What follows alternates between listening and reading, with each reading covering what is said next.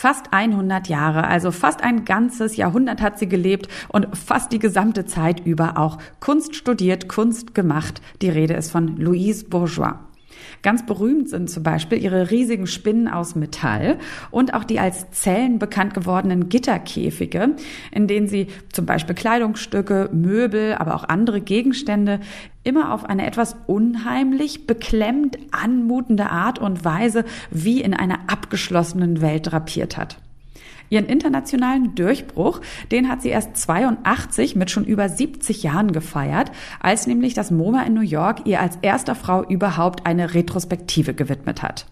Diese Retrospektive hat damals schon Einblick in ein wirklich sehr vielschichtiges und auch sehr körperliches Werk gegeben, das durch alle Stücke hinweg von einer großen inneren Zerrissenheit geprägt ist. Und besonders ihre Installationskunst, die hat wiederum die feministischen Künstlerinnen ihrer Zeit geprägt. Seit dem 19. Februar wirft jetzt das Kunstmuseum Basel einen Blick auf Bourgeois schriftliche Arbeiten, kuratiert von der Künstlerin Jenny Holzer. Und genau das ist unser Thema heute und damit begrüße ich euch ganz herzlich zu einer neuen Folge von Kunst und Leben. Mein Name ist Sarah Steinert und jetzt geht's direkt los. Kunst und Leben. Der Monopol-Podcast von Detektor FM. Sprache und Schrift können ja ganz unterschiedliche Formen und auch Funktionen haben. Und auch die beiden Künstlerinnen Louise Bourgeois und Jenny Holzer gehen bzw. gingen ganz unterschiedlich mit ihr um. Während es für die eine Werkzeug der inneren Aufarbeitung gewesen ist, nutzt es die andere für ihre politischen Botschaften. Wie Jenny Holzer Louise Bourgeois interpretiert und versteht, das zeigt jetzt die Ausstellung Louise Bourgeois und Jenny Holzer The Violence of Handwriting Across a Page. Und darüber wollen wir in dieser Folge sprechen und dafür begrüße ich ganz herzlich die Chefredakteurin vom Monopol Magazin Elke Buhr und den stellvertretenden Chefredakteur Sebastian Frenzel. Hallo ihr beiden. Hallihallo. Hallo. Elke, du hast ja, glaube ich, 2010, also kurz vor Bourgeois Tod, ein Porträt noch über sie geschrieben und hast dafür enge Vertraute aus dem Umfeld von ihr in New York getroffen und äh, unter anderem den Assistenten äh, Jerry Gorovoy, der wohl damals gesagt hat, dass sie für ihn fast wie eine eigene Zivilisation gewesen ist. Das fand ich äh, sehr bemerkenswert und vielleicht kannst du uns anhand dieses Zitats nochmal so ein bisschen was über Louise Bourgeois und ihre Bedeutung erzählen. Ja, das sagt er, weil das Werk so wahnsinnig vielfältig war und weil auch er, so wie ja eigentlich die meisten, äh, sie ähm, kennengelernt haben als dieses Werk schon wirklich reif war, also als sie Jahrzehnte schon gearbeitet hat. Also Louise Bourgeois ist ja ähm, geboren in Frankreich, ist später in die USA gekommen, war dann mit einem ähm, Kunsthistoriker verheiratet und äh, hat eigentlich, also die hat, sie hat äh, Kunst studiert und hat früh auch mit Zeichnung und Malerei begonnen, hat auch früh ausgestellt, also schon in den 1940er Jahren hat sie in New York ausgestellt, war eigentlich auch dann recht erfolgreich und dann hat sie aber eine Familie gegründet, hatte ähm, hat drei Kinder großgezogen und ist deswegen so ein bisschen vom Radar verschwunden, hat aber immer weitergearbeitet. Und erst in den 1980er Jahren ist sie dann wieder entdeckt worden. Da gab es eine große Retrospektive im MoMA. Und ähm, äh, das ist ganz lustig. Da hat die, äh, ich habe damals die Kuratorin getroffen, die das gemacht hat, und die hat das sehr lustig erzählt, wie sie Louise Bourgeois besucht hat. Und die hat gesagt, sie sei ein grünes Monster, grün von Neid, weil sie eben keinen Erfolg hatte. Mhm. Und dann ist sie mit ihr in den Keller gegangen und da war ihr Gesamtwerk. Also Louise Bourgeois hat das Licht angemacht und die Kuratorin sagte nur, oh my God. Und dann hat sie das Licht schnell wieder ausgemacht und gesagt, oh, ich habe, glaube ich, zu viel gezeigt. Und es war eben viel. Also weil Louise Bourgeois hat äh, gezeichnet, sie hat äh, Skulpturen gemacht, sie hat Textilarbeiten gemacht, sie hat Textarbeiten gemacht, das, was jetzt Jenny Holzer interessiert. Und dabei ging es ähm, immer um so ein, äh, einerseits um das, äh, so ein familiäres Uni Universum und aber auch äh, um so ganz existenzielle Sachen wie also Liebe, Hass, Begehren, ganz viel den Körper, auch weibliche Körper, Sexualität und das findet man alles halt in diesem Werk. Mhm. Und jetzt in der aktuellen Ausstellung, äh, die ja eben auch so heißt, Louise Bourgeois und Jenny Holzer, ist es ja wahrscheinlich so, dass wir die Werke von Louise Bourgeois nochmal durch die Linse von Jenny Holzer sehen. Und da interessiert dann natürlich die Frage, vielleicht kannst du sie beantworten, Sebastian, hatten denn die beiden auch eine persönliche Beziehung, die jetzt über die der Bewundererrolle von Jenny Holzer hinausging oder kannten sich die beiden quasi nicht? Doch, die beiden haben sich persönlich gekannt. Ähm, Jenny Holzer hat Louise Bourgeois in ihrem Haus in New York besucht und ähm, das muss irre beeindruckend gewesen sein. Ähm, Louise Bourgeois hatte am Sonntag immer Künstler empfangen und ähm, mit Jenny Holzer verband sie dann aber schon, naja, Freundschaft wollte Jenny Holzer das gar nicht nennen, einfach weil der Respekt vor dieser Person so irre groß war. Ähm, sie hat, ähm, sie hat uns erzählt, wie sie da reinkam und die beiden haben sich unterhalten und da war so ein Stück weiter auf der Tischplatte war ein abgeschnittenes Ohr montiert. Also kein echtes Ohr, aber so ein Kunstohr. Ähm, dann war da so ein, so ein Stoff, äh, so eine stoffartig ausgestopfte Frauenfigur, äh, die so zwei Meter hoch war, stand in der anderen Ecke. Also das war das Universum von Louise Bourgeois, das durchaus so einschüchternd war. Und dann war sie halt eine brillant, intelligente, scharfsinnige Person. Ja, das habe ich auch. Ich, ich habe mal so einen Film gesehen, also damals, als ich diese Reportage geschrieben habe, dass da war, äh, es gibt einen, einen, einen sehr schönen Film über diese Salons und das ist Wahnsinn, das zu sehen. Sie sitzt da wirklich, sie war da schon wirklich ganz, ganz alt, so ein bisschen eingesunken, ganz zart, hat sich auch angeblich eher so von Cola und Schokolade ernährt als von irgendwas anderem. Saß da in der Ecke und, äh, und, und hat dann äh, wie die Spinne im Netz mal mit ihrem, mit ihrem Zeigefinger so irgendwie Zeichen gemacht und hatte die Leute auch richtig fertig gemacht. Also da waren manchmal so junge Künstler, okay. Künstlerinnen kamen, haben dann ihre Zeichnungen gezeigt und dann sagte sie nur so Nonsens irgendwie. Und aber manchmal war sie auch total nett und es gab auch eine Szene, wo sie dann, dann sind alle weg und dann ähm, spült sie dann die Gläser. Also es war so ganz, ähm, wirklich, wirklich ganz speziell, diese Atmosphäre.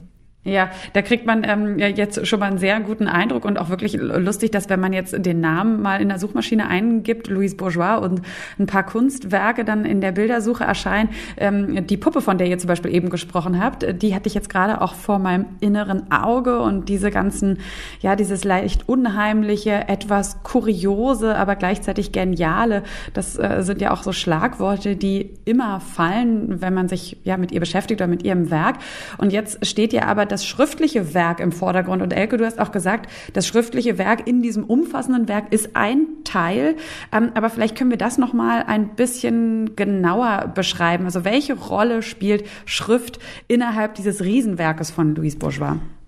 Also ähm, sie hat, ich glaube, wichtig bei Louise Bourgeois ist auch, dass sie ja ähm, immer einen Schlüssel zu ihrem Werk gegeben hat durch ihre Schriften. Also Louise Bourgeois hat sehr viele Aphorismen geschrieben. Sie hat auch so Tagebuchartige Texte geschrieben, die auch früh veröffentlicht wurden. Und ähm, äh, sie hat also wie so autobiografische Erzählungen geschrieben und darin ähm, erzählt sie eigentlich oder oder interpretiert eigentlich ganz klassisch psychoanalytisch ihr eigenes Werk. Also sie sie sie macht da so eine Selbstanalyse, wo sie auf ihre Kindheit immer wieder zurückkommt kommt, weil ihre Kindheit war für sie deshalb traumatisch, weil äh, sie hat ihre Mutter sehr verehrt. Ihre Mutter hat äh, Gobelins ähm, geknüpft und sie durfte ihr früh helfen und äh, hat dadurch auch so einen Zugang zur Kunst bekommen. Und ihren Vater hat sie auch bewundert, aber der Vater hat dann irgendwann die Mutter betrogen. Äh, und es war für alle offensichtlich, aber niemand hat darüber gesprochen. Also sie hat halt ihre familiäre Geschichte in, in diesen Texten schon beschrieben und äh, deswegen sind die Texte so wichtig. Äh, aber ähm, Jenny Holzer hat jetzt eben auch noch mal ganz anders anders auf die Texte geblickt. Das kann Sebastian erklären. Ja, ähm, also es geht schon immer sehr von, äh, von so einer ähm, ja, obsessiven Stimmung eigentlich aus, so einer psychoanalytischen Tiefe. Ähm, Jenny Holzer hat, hat jetzt aber auch in das Archiv von Louis Bourgeois geschaut. Ähm, da gibt es auch Briefwechsel, Tagebücher. Ähm, es gibt auch ähm, oftmals in, in Zeichnungen tauchen dann äh, Wörter auf. Und ähm, also die, die Schrift, das Wort spielt für Louis Bourgeois eine zentrale Rolle, auf jeden Fall. Und was hat es mit der, ähm, was hat es mit der, mit der Gewalt, the violence of handwriting across a page, was hat es damit auf sich? Naja, da ist so eine irre ja, Rücksichtslosigkeit ähm, den eigenen Traumata gegenüber, äh, den eigenen Verletzlichkeiten, aber auch gegenüber äh, der Gesellschaft, gegenüber den Benachteiligungen, die man als Frau und Mutter erfährt.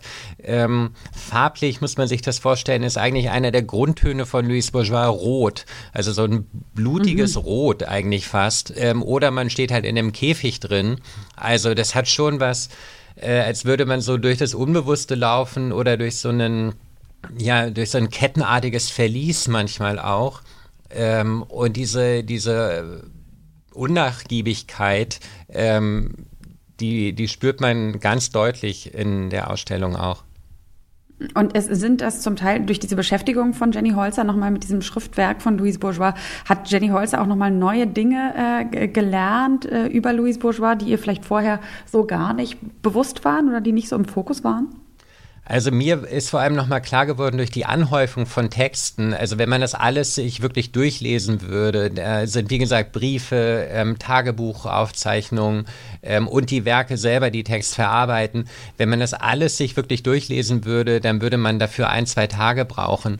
Aber darum mhm. geht es auch gar nicht. Vieles wiederholt sich auch, ähm, das sind die Themen, die Elke auch schon angesprochen hat, ähm, Kindheit, verlassen werden, Liebe, Begehren, der Körper, ähm, die Gesellschaft. Und ähm, in der Wiederholung ähm, kommt man da wirklich in, in so einen Rausch rein und merkt so, welche Dringlichkeit das hat. Mhm. Und ich glaube, was die beiden aneinander gehabt haben, weshalb die sich dann auch mochten, obwohl, wie gesagt, Jenny Holz dann einen irren Respekt vor Louise Bourgeois hatte, ist eigentlich dann auch eine, eine andere Ebene nochmal, nämlich die Ernsthaftigkeit und die Unnachgiebigkeit, die man braucht, wenn man Kunst machen will. Also das spürt man auch total. Wenn du Künstler sein willst, dann gibt es da keine mhm. Entschuldigung, dann gibt es nur diesen irre radikalen Weg, Weg, für den du auch vieles opfern musst. Und ähm, das führt die beiden dann natürlich auch immer wieder in ihrem Werk auf, auf Fragen wie Mutterschaft, wie man damit umgeht, mhm. ähm, wie man mit Familie umgeht und so weiter. She was enormously intelligent. Um, she was distressed. She was determined. Um, she had incredible range. Um, she was obsessive. She was furious. Um, she would have a giggle from time to time. Um, she was, I'll, I'll, resort to the word infinite again. She was infinite. Louis Bourgeois, ähm, das hat Jenny Holzer gemerkt, war irre wortgewandt, ähm, klug und sie hatte halt diese schmerzliche Dringlichkeit. Und für diejenigen, die vielleicht auch das Werk von Jenny Holzer nicht so richtig kennen, also ähm, ich hatte das auch in der Anmoderation ja schon so kurz angedeutet, dass sie dass Jenny Holzer ja schon sehr direkt mit Sprache arbeitet. Also ihre Installationen sind oft so fast politische äh, Aussagen könnte man sagen. Könntet ihr uns da noch mal äh, kurz vielleicht reinholen? Also welche Bedeutung hat Sprache für Jenny Holzer? Ähm, also bei bei Holzer muss man sagen, ist es nicht Sprache, sondern Schrift wirklich. Sie hat angefangen als Street Artist in New York. Ähm, und Ende der 70er Jahre hat sie da so einzelne Sätze oder so Aphorismen auf Wände geschrieben oder auf Hausmauern, ähm, die wurden dann später auch in verschiedenen anderen Formaten noch veröffentlicht auf LED-Bändern oder T-Shirts oder Plakaten. Und viele von denen kennt man auch. So Sätze wie Protect me from what I want oder Abuse of power comes as no surprise. Ähm, und weil sie eben auch diesen Background hatte als Street Artist, hatte sie auch nie was dagegen, wenn es dann auf einem T-Shirt landete oder als Aufkleber oder im Internet verbreitet wurde. Ja, mit diesem Hintergrundwissen zu Jenny Holzer und vielleicht auch nochmal ähm, mit der kleinen Bemerkung, dass es zwar regelmäßig vorkommt, aber ja doch nicht der Standard ist, dass eine Künstlerin die Ausstellung einer anderen Künstlerin kuratiert. Ähm, Sebastian, wie hat sie da, äh, inwieweit sieht man die Jenny Holzer auch in ihrem Blick auf Louise Bourgeois? Also mit welchem Konzept hat sie sich dieser Ausstellung genähert? Also Jenny Holzer sieht man am am deutlichsten eigentlich in Außenarbeiten, das sind LED-Schriftbänder ähm, und das ist so ein typisches Medium von Jenny Holzer. Ähm, darüber äh, verbreitet sie häufig eigene, äh, eigene Schriftarbeiten, aber hat auch immer wieder andere Leute zitiert und diesmal ähm, eben Texte von Louis Bourgeois in LED-Form auf Gebäude in Basel, auf die Fassade des Rathauses und des Museums und verschiedene andere Gebäude projiziert. Ähm, Ansonsten in der Ausstellung selber merkt man, dass es kein Kurator kuratiert hat, weil es eigentlich keine so kuratorische Ordnung oder, oder Abfolge mhm. gibt. Und das ist eigentlich auch total schön. Also ich könnte jetzt gar nicht so Themenblöcke nennen oder dass man in einem Raum das hat und dann das. Das ist eher, als würde man immer tiefer in diesen Schlund hineingezogen ähm, und mhm. immer, immer heftiger mit, mit diesen harten Themen. Aber manchmal ist da auch Ironie oder Humor ist da auch manchmal dabei. Aber schon immer tiefer da hineingesogen eigentlich. Ähm, und das ist eine irre Freiheit, die sich Jenny Holzer da genommen hat. Sie hat auch in die Sammlung des Museums eingegriffen. Das Kunstmuseum Basel hat ja eine der wichtigsten Sammlungen an, an historischen Arbeiten auch. Ähm, und da hat sie äh, an einigen Stellen im Kunstmuseum Basel hat sie dann so Werke versteckt, wo dann vielleicht mal eine sehr klischeehafte Männerdarstellung war, irgendein ähm, Renaissance-Maler sich verwirklicht hat dann ähm, ist da mal so ein Phallus daneben geknallt. Und das sind so kleine Anmerkungen ähm, und kleine ja, Eingriffe in die Kunstgeschichte, die sich eigentlich kein Kurator wirklich trauen würde. Das ist ja eins der äh, eins äh, meiner Lieblingswerke, auch dieses äh, Filett heißt das auch lustigerweise. Das ist so ein äh, äh wirklich äh, eine eine irgendwie recht große Penisskulptur, die so von der Decke hängt und es gibt so ein tolles Foto, das kennt man glaube ich auch von Louise Bourgeois, wie sie das so unterm Arm trägt und sie hat halt gesagt, äh, die Männlichkeit, also sie hat ja ihr Leben lang mit Männern gelebt, äh, Ehemann, drei drei Söhne und sie hat gesagt, Männlichkeit ist etwas sehr zerbrechliches und sie möchte sie beschützen. Es ist mit leichter Ironie, aber irgendwie auch nett. We went to a number of approaches so that hopefully in each gallery there's something very different. In some galleries, it's quiet and largely dedicated to a single series, a single uh, theme, sublimation, for example. I do recommend sublimation for most people. Um, in other rooms, we tried to reflect what I would see when I would go to her house, which was an enormous wealth of projects started, projects abandoned, uh, a bookshelf full of what one really should read and understand. So some galleries are utterly full to the ceilings. Um, it's good you have high ceilings.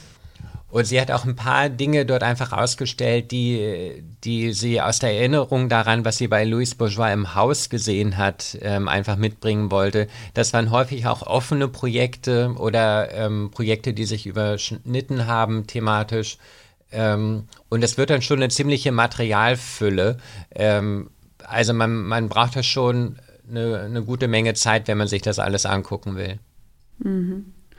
Ähm, man kann natürlich auch sehr äh, thematisch geleitet vielleicht durchgehen mit seinem spezifischen Interesse und ähm, so eins der wichtigen Themen für beide Künstlerinnen ähm, ist natürlich auch so dieses äh, Thema Weiblichkeit, Mutterschaft und das jetzt äh, im Fall von Louise Bourgeois ja auch nicht nur, weil sie eine biologische Frau ist, sondern ähm, weil Geschlecht und Geschlechterrollen ja auch in ihrer eigenen Biografie eine große Rolle gespielt haben und ähm, man ja auch so immer wieder den Eindruck gewinnt, dass sie so gegen diese ja mit dem Frausein assoziiert Rolle gekämpft hat. Können wir da vielleicht noch mal so ein bisschen raufgucken, wie sich das in Ihren Werken zeigt? Weil es ist ja auch da, glaube ich, nicht immer so ganz direkt, sondern auch eher ein bisschen, ähm, äh, naja, nicht durch die Blume, das passt vielleicht auch nicht, aber auf jeden Fall ähm, vielleicht auf den zweiten Blick eher sichtbar.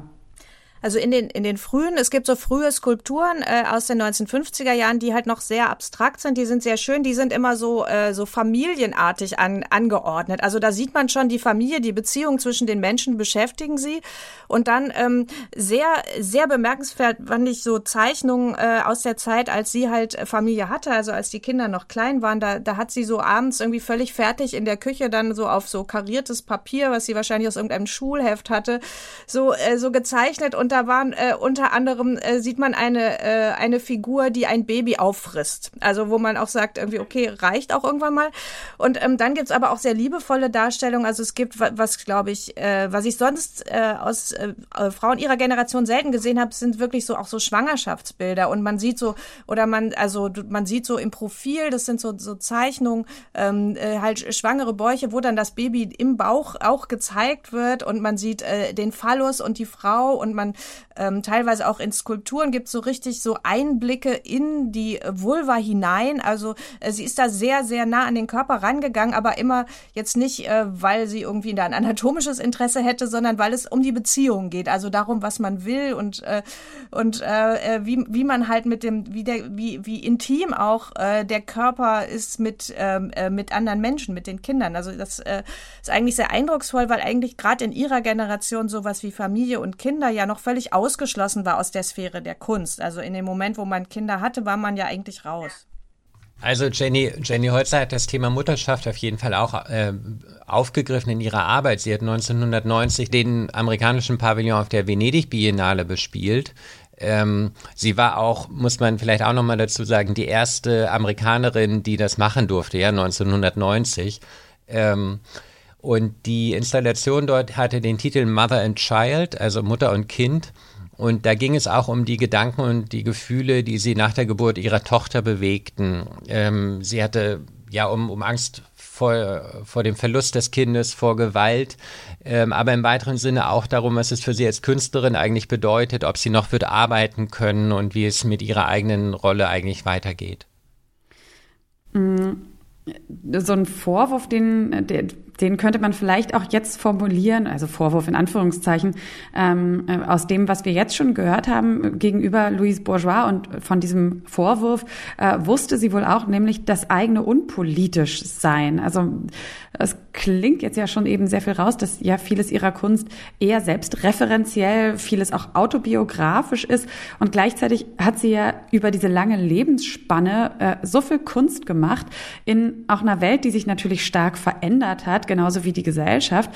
Kann man quasi das eigentlich vorwurfen? Also ist nicht quasi die, die Reflexion über das eigene Leben als Individuum in der Gesellschaft auch immer irgendwo politisch?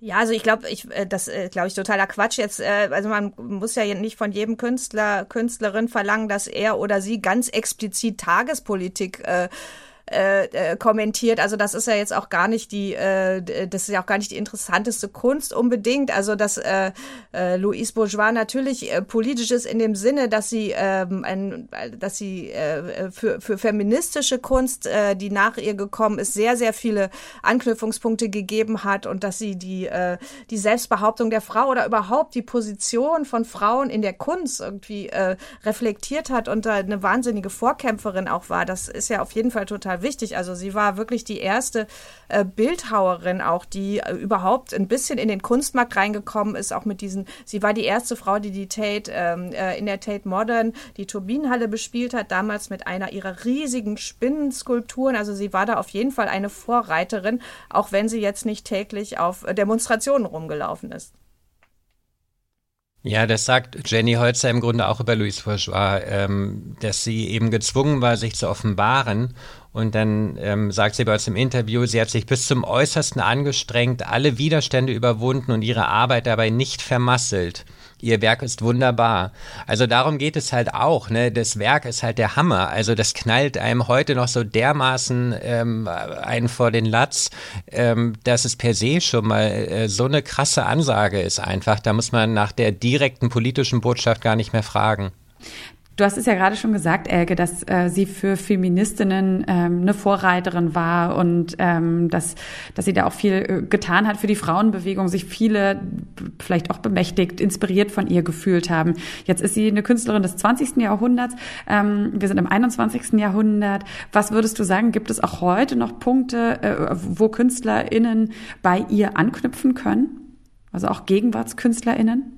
Ja, also ich glaube, äh, es gibt ganz, ganz viele Künstlerinnen ähm, und auch Künstler heute, die ähm, an die anknüpfen, also einmal formal in dieser äh, Weise Installationen zu machen, ähm, aber auch in diesem Bezug auf den Körper, in dann, äh, was auch total zeitgenössisch ist, ist äh, die Art, wie sie mit Textilien umgeht, also wie sozusagen das ähm, der Stoff äh, zu so einem Stellvertreter für die Haut wird, für den Körper. Also das ist, glaube ich, alles total zeitgemäß. Und auf der anderen Seite ist es aber auch, äh, finde ich, spannend, dass sie eben wirklich eine Künstlerin des 20. Jahrhunderts ist. Also sie hat ja praktisch das ganze 20. Jahrhundert durchlebt und sie hat ist so so ganz äh, paradigmatisch auch für dieses Jahrhundert Freuds, also für das Jahrhundert der Psychoanalyse. Und ähm, das Interessante ist auch eben, dass wir da eben nicht mehr drin sind. Also wenn das man Louise Bourgeois auch historisieren kann, also dass sie ein Teil der Kunstgeschichte ist und dass man heute sagt, okay, die Psychoanalyse ist halt auch ein Paradigma, was wir äh, teilweise überwinden. Also es ist eben nicht mehr so einfach, dass man, dass alle immer sagen, okay, Probleme mit dem Vater, deswegen äh, mache ich jetzt das und das, sondern ähm, wir sind halt mittlerweile woanders. Und ich finde, das ist halt auch interessant. Also dass man so dieses Spannungsfeld sieht zwischen dem, was einem so ein bisschen fremd ist und zwischen dem, äh, was aber formal und irgendwie von der, von der äh, ästhetischen Sensibilität her einen so ganz unmittelbar angreift, wenn man das sieht. Ich kann da eigentlich nur noch mal Jenny Holzer auch einwerfen, ähm, von der ich auch wissen wollte, was hat Louise Bourgeois vorausgesehen? Und dann sagte sie zu mir, ich glaube, es geht weniger darum, was sie vorausgesehen hat, sondern eher darum, dass sie das Wesentliche erkannt hat. Ähm, und also das ist vielleicht wirklich so, so der Punkt an ihrer Arbeit und deshalb bleibt diese Arbeit auch und bleibt auch relevant. und äh, klingt ähm, dann auch nach einem guten Match dieser zwei KünstlerInnen, die wir in dieser aktuellen Ausstellung in Basel sehen können. Louise Bourgeois und Jenny Holzer, The Violence of Handwriting Across a Page. Und darüber und über das äh, spannende und lange Leben von Louise Bourgeois habe ich gesprochen mit Elke Buhr und Sebastian Frenzel vom Monopol Magazin. Ganz herzlichen Dank euch beiden. Gerne. Vielen Dank. Und dann hören wir uns beim nächsten Mal wieder. Und äh, das sage ich auch zu euch, zu unseren Zuhörern. Das war's nämlich schon wieder mit dieser Folge. Wie immer findet ihr natürlich alle Infos zur Ausstellung ähm, auf der Website von detektor.fm. Die Verlinkung dazu findet ihr wiederum in den Show Notes von dieser Folge. Und in der nächsten Folge von Kunst und Leben spreche ich dann mit Sebastian Frenzel und Saskia Trebing über die 59. internationale Ausstellung der Venedig Biennale, die ja letztes Jahr ausgefallen ist und deswegen mit einem Jahr Verzögerung dann jetzt endlich im April startet. Und wenn ihr diese und alle weiteren Folgen nicht verpassen wollt, dann folgt uns gerne im Podcatcher eurer Wahl. Damit sage ich noch Danke an meine Kollegin Sarah Marie Plekat, die hatte die Redaktion für diese Folge.